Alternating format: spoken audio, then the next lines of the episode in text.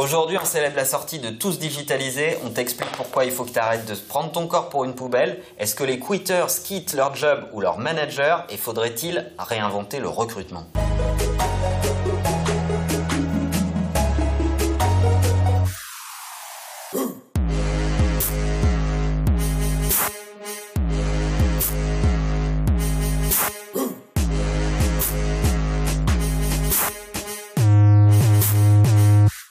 Hello hello, mon nom est Manuel Diaz et bienvenue dans Marche ou Crève épisode 6. Marche ou Crève, la seule émission qui vous parle de la mort du monde dans lequel vous êtes né. Aujourd'hui est un grand jour puisqu'aujourd'hui on fête la sortie de Tous Digitalisés, mon bouquin, mon bouquin sur la digitalisation de notre société, de nos entreprises, de la façon dont on vit.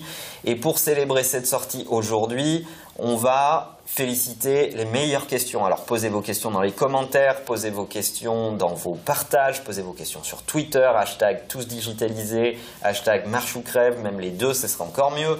Euh, et les meilleures questions, je vous envoie un exemplaire dédicacé avec grand plaisir. Et surtout, je répondrai à vos questions dans la prochaine émission. Aujourd'hui, on va parler de votre corps qui n'est pas une poubelle. On va parler de job. Est-ce qu'on quitte un job Est-ce qu'on quitte un manager? Et on va parler de recrutement. Le recrutement est-il à réinventer pour demain? Alors, Première chose, le sport. Le sport. Arrêtez de prendre votre corps pour une poubelle, sincèrement. Euh, je suis estomaqué de la quantité de gens qui euh, ingèrent n'importe quoi à n'importe quel moment, et encore plus dans notre industrie. L'espèce de gimmick qui dit que les geeks mangent de la pizza derrière leur clavier et euh, en mettent un peu partout, qu'on peut retrouver le menu de la semaine sur leur clavier, est pas tout à fait faux, je pense. et cette étude qui est sortie, dont on dont on mettra le lien dans les, dans les commentaires, euh, qui est sorti il y a quelques, quelques semaines, qui dit que euh, les, personnes qui font du sport sont en moyenne autour de 9% plus performantes au travail, je la trouve d'une limpidité et d'une logique absolue. Je pense que quand on pratique du sport, on prend pour habitude de se confronter à la difficulté, de se confronter à l'adversaire, que ce soit un sport individuel, euh, son temps, sa propre performance, ou face à l'adversaire dans un sport collectif, respecter l'adversaire, respecter le jeu, respecter les règles. On est en pleine Coupe du monde de rugby. Moi, je suis fasciné euh, de, voir ça à l'écran, de voir euh, les adversaires s'affronter durement et âprement sur le terrain, mais en même temps se saluer à la fin d'un jeu. Euh, c'est pas le cas dans tous les sports. Et je pense que la pratique du sport est hyper vertueuse pour la performance au travail. Euh, alors, est-ce que vous bossez dans des entreprises qui vous incitent au sport? Est-ce que c'est quelque chose qui ne vous préoccupe absolument pas? Ou est-ce qu'au contraire, le sport est votre équilibre dans votre travail? Je serais curieux de vous lire dans les commentaires. En tout cas, chez nous, on, incite au sport, on incite euh, au défi, euh, vraiment au challenge, à, sortir de l'écran et à se dépasser et à, se servir de votre instrument qui est votre corps pour aller se heurter à d'autres euh, difficultés. Et je pense que euh, euh, c'est un truc qu'on fait naturellement. Le week-end dernier avait lieu les 10 km de Paris. Des collaborateurs d'Imakina ont couru cette épreuve. Je les félicite d'ailleurs. Bravo aux uns et aux autres. Cathy, Catherine, Romain, Jérôme et, ceux qui ont couru cette course. D'abord, on est très content d'accompagner notre client Nike dans cette expérience de course.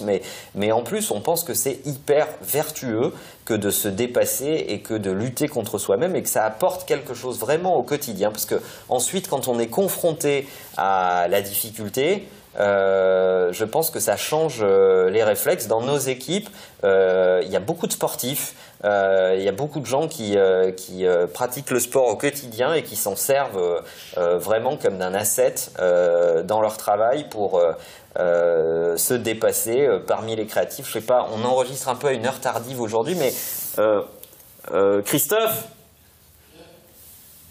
voilà, un créatif. Christophe Oui. Toi, tu fais du sport, toi Bien sûr que non. Tu fais pas de sport Non.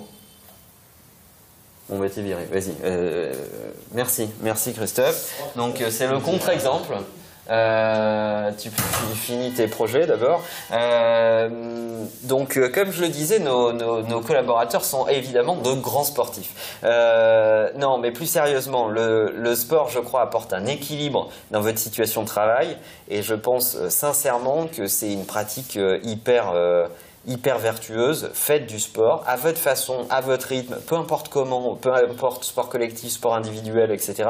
Mais euh, c'est une des clés de l'équilibre dans la performance et vous devriez sincèrement ne pas négliger ça.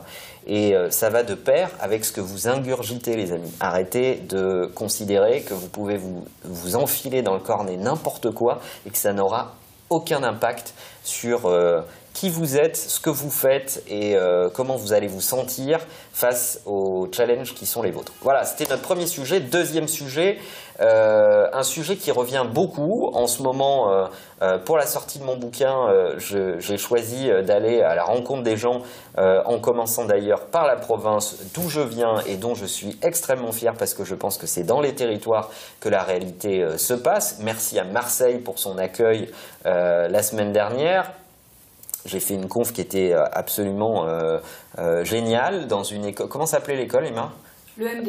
L'EMD, voilà. Donc à l'EMD qui nous a accueillis. Merci à Hervé, Advalver sur Internet, qui s'est occupé de, de, tout organiser. merci à tous les Marseillais qui étaient là. On avait un super bel amphithéâtre, très rempli avec euh, des professionnels, des entrepreneurs, des étudiants, et on a parlé de la digitalisation de notre société. Et une question qui revient hyper souvent, c'est je ne suis pas heureux dans mon boulot, euh, je ne suis pas heureux dans la façon dont mon entreprise appréhende la digitalisation de notre euh, business et qu'est-ce que je dois faire? Et en réalité, je me rends compte que beaucoup d'entre vous sont exactement à la limite de quitter leur job parce qu'ils ne vivent pas à l'intérieur de l'entreprise un épanouissement suffisant et nécessaire euh, pour euh, continuer à avancer. Et c'est, euh, je trouve, assez, assez pathétique. Et ça m'amène à dire qu'en réalité, on ne quitte pas un job, on quitte un manager ou on quitte un dirigeant parce qu'il n'a plus euh, la vision et la réalité, le pragmatisme à vous offrir à l'intérieur de l'entreprise pour continuer à vous épanouir. Et je serais curieux de savoir ce que vous en pensez, mais je pense qu'on quitte avant tout un manager avant de quitter un job parce qu'en réalité, on n'est plus en résonance avec la façon dont on exerce son métier. Et je pense que ça fait reposer euh, sur, le, sur les épaules du management euh, ce qui est sa réelle fonction, qui est de donner du sens à votre boulot au quotidien euh, et évaluer votre action dans ce boulot euh, et vous donner des feedbacks euh, là-dessus. Ce qui nous amène à notre troisième sujet qui est le recrutement. En fait, euh, je ne sais plus euh, qui dans les commentaires nous a interpellé sur le, processus de recrutement euh, et, nous disait est-ce que le processus de recrutement est à réinventer ou pas? En réalité, quand on regarde le recrutement tel qu'il s'exerce aujourd'hui, j'ai l'impression que le processus de recrutement, c'est avant tout un processus de sélection.